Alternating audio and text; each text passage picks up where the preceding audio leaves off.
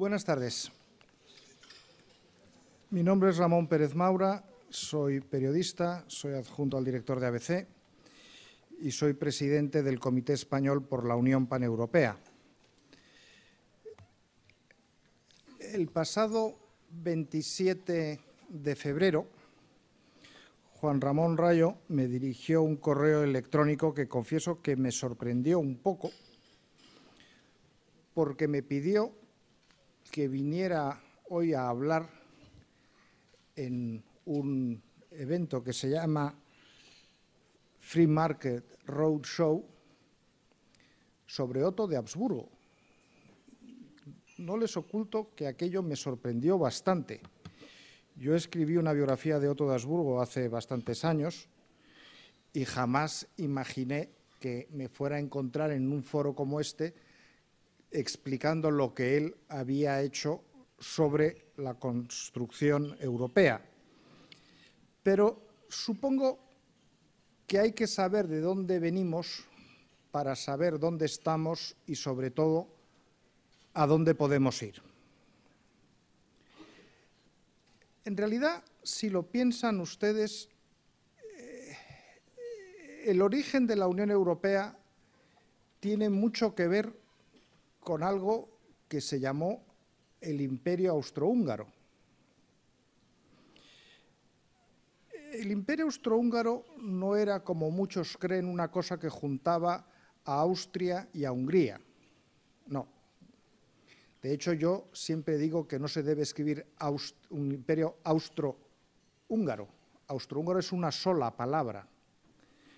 Porque el imperio austrohúngaro tenía dos coronas, la corona imperial y la corona de San Esteban, y dentro de la corona imperial estaba íntegramente la actual República Austríaca, la actual República Checa, Eslovenia, Bosnia-Herzegovina, territorios de la actual República de Italia y la región de Dalmacia, de lo que hoy es Croacia.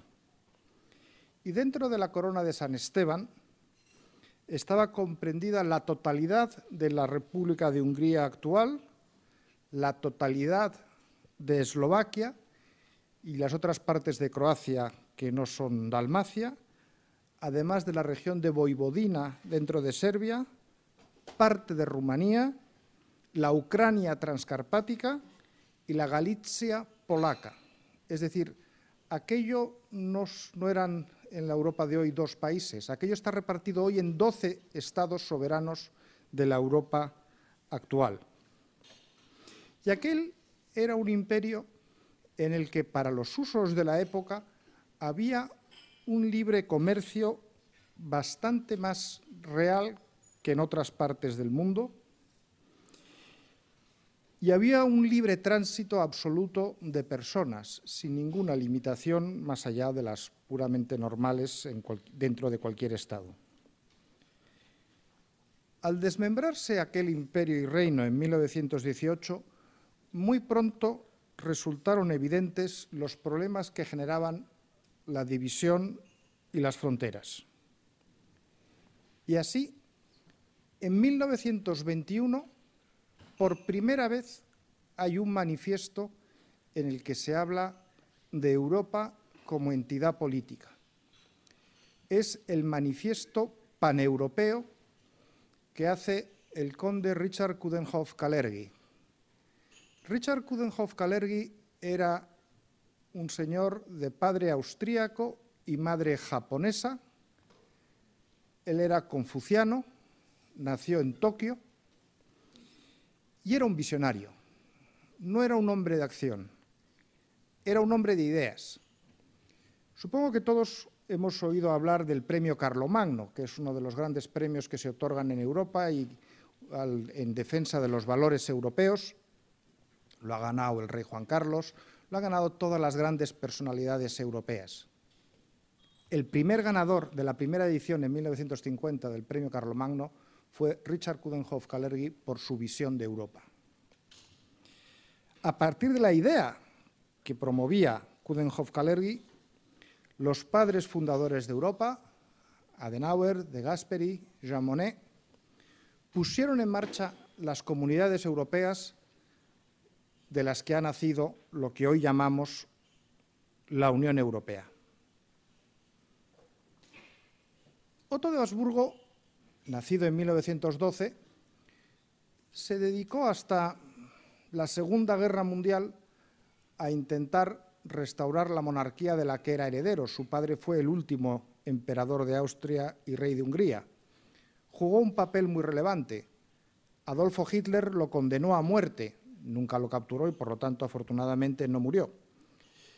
Franklin Delano Roosevelt, durante la Segunda Guerra Mundial, dijo que las dos personalidades que mejor conocían Europa eran el Papa Pío XII y Otto de Habsburgo, y él tuvo a Otto de Habsburgo a su lado, aconsejándole en una buena parte de las visiones políticas que tenía Roosevelt de cómo afrontar el futuro de Europa que él ya no llegó a conocer después de la Guerra Mundial.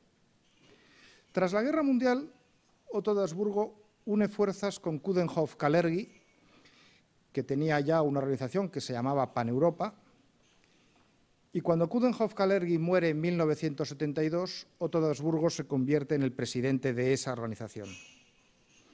Recordemos que Europa, las comunidades europeas, entonces lindaban con otra Europa, porque había un telón de acero Muchos jóvenes hoy en día no entienden lo que representaba que Europa estuviera partida, que no te pudieras cruzar Europa mm, más que con enormes dificultades, con visados, ninguna libertad. Aquellos países que estaban al otro lado del telón de acero eran conscientes de la calidad de vida que teníamos de este lado, que era notablemente superior. De hecho, cuando cae el muro en 1989, una de las grandes sorpresas fue descubrir que el gobierno comunista húngaro, en el que había un sector reformista bastante más evolucionado que en el resto de los países comunistas, llevaba lustros haciendo una legislación en Hungría que fuera adaptable a las fórmulas de las comunidades europeas para que cuando llegara el día que ellos sabían que tenía que llegar de esa integración, tener hecho ya parte del trabajo. Para Otto de Habsburgo, Europa era una zona de libertades con algunos matices, porque a él, por ejemplo, no le permitían eh, entrar en Austria. Él vivía en Alemania. En 1979 se celebran las primeras elecciones al Parlamento Europeo. El Parlamento Europeo existía desde siete años antes, pero no era una Cámara de elección directa, era una Cámara de elección indirecta porque los parlamentos nacionales designaban a los diputados que participaban en el Parlamento Europeo.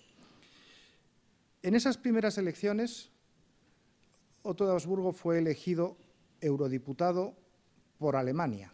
Él no tenía nacionalidad alemana, eh, pero el presidente de la CSU bávara, Franz Josef Strauss, le dijo que había un artículo en las leyes básicas de la República Federal Alemana que preveía conceder la nacionalidad a artistas de gran renombre y deportistas de notable talla y que como él era un escritor le considerarían, ya que no podían considerarle futbolista, por lo menos, pues le considerarían artista de gran renombre. Y así fue como le dieron la nacionalidad alemana y desde ese momento pudo batallar por unir Europa desde el Parlamento Europeo. Esa batalla fue mucho más notable de lo que se puedan imaginar. Lo primero que hizo fue en el Parlamento Europeo incorporarse a la que se llamaba la, la, Comisión Política, que en realidad era una comisión de política exterior. ¿Y qué hizo en esa comisión? Pues entre todos los miembros que había, obligó a que hubiera una silla vacía siempre en todas las sesiones de trabajo de la Comisión de Política. Era la silla destinada a los pueblos que estaban del otro lado del telón de acero. Aquella silla generó unas discusiones brutales. Helmut Schmidt, ex canciller alemán, nunca aceptó que hubiera una silla vacía ahí representando a los que estaban al otro lado del telón de acero. Porque aunque ahora a ustedes les cueste creerlo, entonces había mucha gente, muchos políticos, que creían que la división europea era algo natural y que no había que tocarlo, que eso estaba mejor así. ¿Para qué nos vamos a meter en un follón? Y eso siguió siendo así hasta 1989. En 1989, en el verano de 1989, supongo que algunos lo recordarán, hubo una riada de ciudadanos de los países de Europa Central y del Este que empezaron a huir, a marcharse, especialmente los de la Alemania del Este. El punto de inflexión ese verano se produjo el 17 de agosto en Sopron, que es una localidad en Hungría, junto a la frontera con Austria. La Organización Paneuropea de Otto de Habsburgo convocó allí lo que llamaron el picnic paneuropeo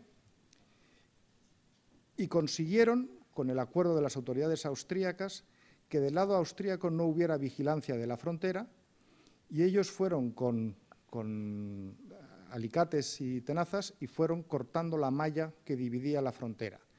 Ese día huyeron a Austria 687 ciudadanos de Alemania del Este y a partir de ahí la ola ya fue incontenible. El 9 de noviembre de 1989 caía el muro de Berlín y a partir de ahí, en un año, en escasamente un año, en menos de un año, se produjo la unificación alemana y lo que viene después, pues ya lo saben ustedes, eh, tuvimos una Europa en la que progresivamente se apostó, y esa era la idea que tenía Otto de Habsburgo y que tenemos los paneuropeos, que primero había que expander y después profundizar. Esto generó mucho debate. Había gente que creía que tenía que ser al revés, que había que profundizar primero antes de ampliar. Pero a mí me parece que era más democrático y más, más respetuoso con los derechos de todos el participar todos en cuáles son las reglas que nos aplicamos. Es muy fácil criticar hoy lo que hay en Europa y cómo está Europa, los problemas que tiene Europa, pero para mejorar Europa lo más importante es que Europa exista. Lo más sencillo es romperlo y deshacerlo. La alternativa a esta Europa no es deshacer la Unión Europea. La alternativa a una Europa que funciona mal es una Europa que funcione bien. Igual que, y esto lo he tenido que decir muchas veces en Hispanoamérica, la alternativa a las democracias que funcionan mal no es una dictadura, la alternativa a las democracias que funcionan mal es que la democracia funcione bien y habrá que buscar las fórmulas para que funcione mejor. Y eso siempre es posible. Yo creo que la Unión Europea hoy está dominada por políticas socialdemócratas que no son las de mi preferencia. Yo creo que es posible cambiar esas ideas, pero eso hay que hacerlo desde dentro y hay que hacerlo con foros como este, promoviendo las ideas de, libre mercado y, en general, la libertad política que algunos siempre buscan formas de restringir. Recordemos que la Europa unida ha surgido en un continente marcado por siglos de guerras fratricidas, una guerra en la Unión Europea es hoy algo inimaginable, pero no hace tanto tiempo, en estos mismos territorios que conforman la Unión Europea, era algo que ocurría constantemente. Solo, que, solo el que eso sea inimaginable hoy es un inmenso triunfo. En Europa sigue habiendo algunos conflictos armados, lo hemos visto en Ucrania, lo hemos visto no hace tanto en los Balcanes, pero creo que todos sabemos hoy que la tendencia es claramente el asentamiento de la paz.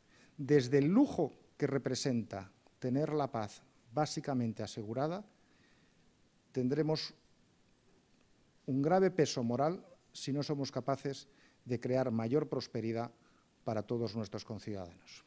Muchas gracias.